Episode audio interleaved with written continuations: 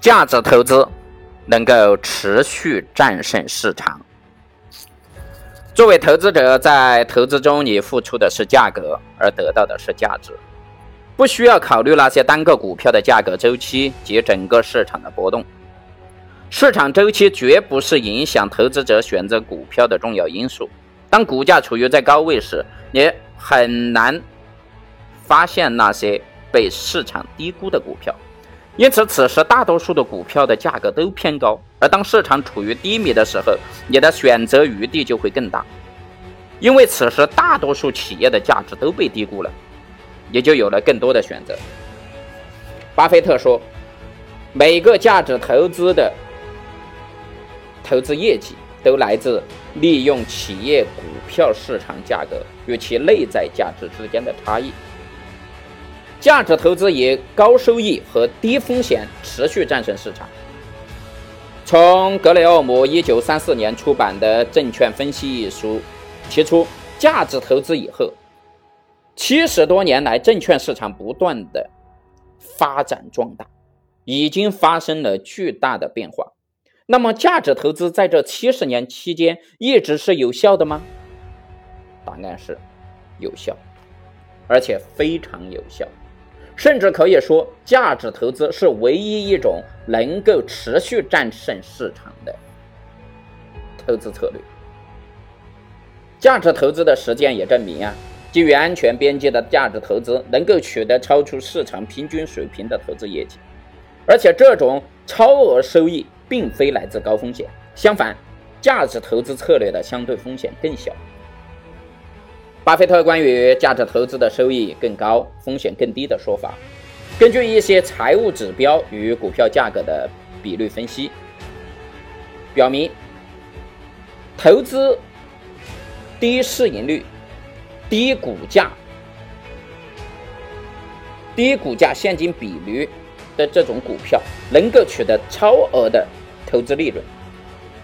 这些指标尽管不能够直接表现出安全边际的大小，但是可以间接证明，比率较低的公司股票，相对于比率较高的公司股票，可能被严重低估，所以相对而言具有较大的安全边际。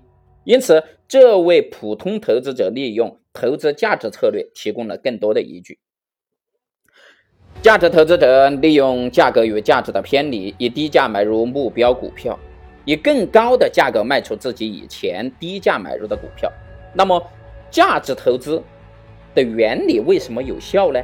也就是说，股票市场中的价格与价值为什么这样波动呢？在股票市场中啊，价格为什么会经常偏离价值？而且在价格偏离价值后，经过相当长的时间以后，价格。会向价值回归呢？这是所有价值投资人都必须思考的一个重要的问题。因为市场规律的波动，对于投资人战胜市场具有非常重大的意义。实际上，价值投资能够持续战胜市场的关键，在于股市波动，合理利用价值规律。巴菲特回忆为格雷厄姆以纽曼公司工作时。他问他的老板格雷厄姆：“当一家股票的价值被市场严重低估时，作为投资者如何才能确定它最终将升值呢？”格雷厄姆只是耸耸肩，回答说：“市场最终总是会这样做的。从短期来看，市场是一台投票机；但长期来看，它是一台称重机。在当今社会。”价值投资越来越引起人们的关注，但真正这样做的人并不多。因为价值投资的概念虽然不难懂，但是人们却很难真正这样去实践，因为它与人性中的某些惯性作用相互抵触。投资者习惯用驴鼠式的行动，如果让我们脱离原有的群体是非常不容易的。就像巴菲特指出那样，在我进入。投资领域三十多年的亲身经历当中啊，我还没有发现运用价值投资原则的趋势。看来人性中总是有某种不良成分，他喜欢将简单的事情复杂化。对于投资者来说，重要的不是理解别人的投资理念，而是懂得在实践中如何的去运用它。